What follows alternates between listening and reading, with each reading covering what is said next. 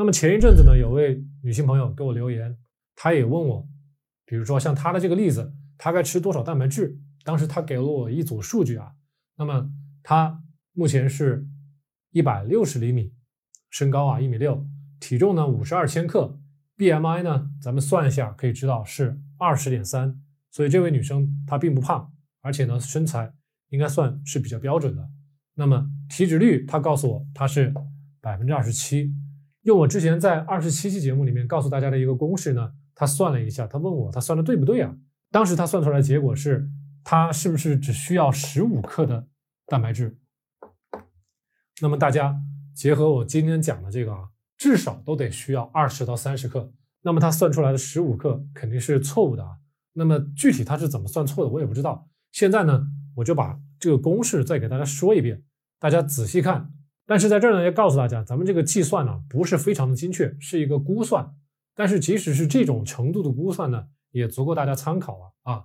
首先呢，你要把你的个人的体重千克为单位啊，大家要用千克为单位，这个五十二千克写到这儿来。然后呢，我之前说了，咱们要用我们的干体重，也就是我们的瘦体重去乘以一个系数啊。那么咱们在这儿呢，五十二千克乘以一减零点二七。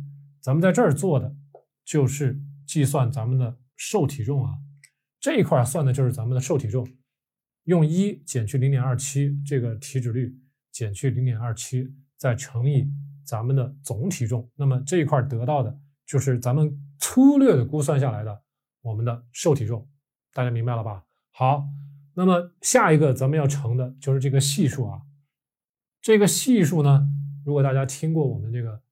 蛋白质三原则的话，我给大家的系数是零点六。那么当系数等于零点六的时候，这名女生她这个情况算出来，蛋白质啊，我们这个用 P 来代表你最后一整天或者叫每天你需要的蛋白质的克数。那么 P 用这种方式乘以零点六，最后算出来等于二十二点八克。如果把这个系数调整成零点七五的话，那么 P 算出来等于二十八点四七克，相差不是很远啊。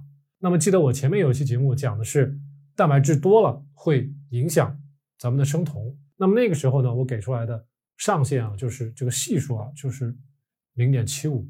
那建议大家呢，在零点七五到零点六之间这样上下摆动，这样是比较健康的。那么再往上呢，这个系数可以到一点零，这个一点零呢。是算出来蛋白质，你一天需要吃的是三十七点九六克，比较多了，对吧？跟这上面也差的比较多了。那么我们来看一下上面这两个呢，二十二、二十八，那么和这个一百克所含的牛肉的这个蛋白质其实是差不多，所以我们把两个放到一起去，不把它分的那么严格。那大家平常吃一百克牛肉一整天新鲜的牛肉，那么是比较合适的。但是呢，咱们有些朋友比较年轻啊。年轻的话，一般的话，一百克很容易就不够了，所以一些朋友可以多吃一点，一点零其实也是能接受的。吃一百五十克牛肉，新鲜的、质量比较高的牛肉。那么我介绍到这儿呢，肯定有很多朋友会比较烧脑啊。哎呀，这个零点六、零点七五、一点零，甚至有些朋友他可能会高于一点零啊。那我到底该怎么算呢？我到底是用哪个系数会比较适合我呢？那么咱们看这里啊，我们需要看的就是我们的出发点是什么。我们的出发点跟我们的生活状态是息息相关的。比如说，我现在很年轻，我要锻炼，是吧？我要长个儿，我要长肌肉。那么从这个角度上来说，你就尽量的保持在一点零，甚至在一点零以上都没有问题。你自己去调整，一点零是比较合适绝大多数人的。那么，咱们第二点就在这个地方写的是：如果你要增肌，如果呢你要图你的运动的表现，那么。一点零可能会比较适合你，甚至可以往上走啊。这个都是看个人的。咱们刚才说了，跟你的运动量、跟你的年纪、跟你的肌肉肌肉量有关系啊。所以一点零如果还配合不上你的运动量、你的年纪还有你的肌肉量，那么你可以增加在这个地方。大家记住这一点啊。